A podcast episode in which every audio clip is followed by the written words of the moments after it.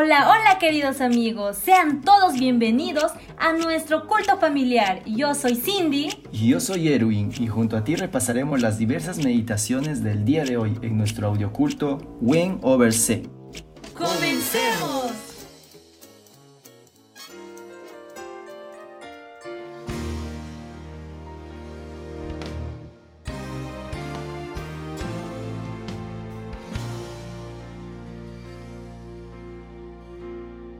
Apocalipsis 13 Me paré sobre la arena del mar y vi subir del mar una bestia que tenía siete cabezas y diez cuernos.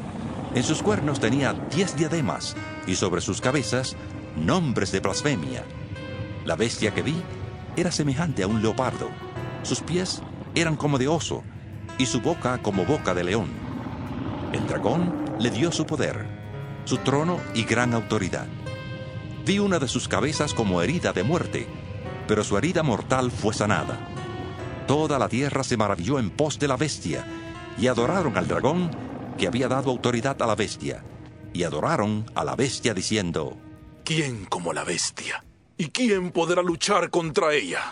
También se le dio boca que hablaba arrogancias y blasfemias, y se le dio autoridad para actuar por cuarenta y dos meses, y abrió su boca para blasfemar contra Dios para blasfemar de su nombre, de su tabernáculo y de los que moran en el cielo.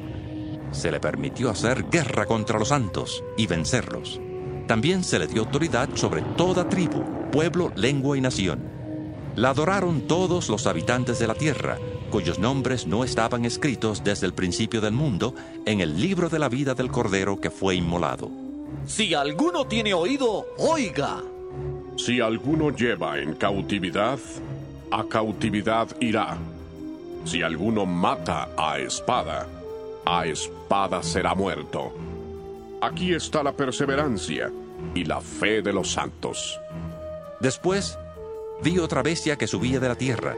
Tenía dos cuernos semejantes a los de un cordero, pero hablaba como un dragón.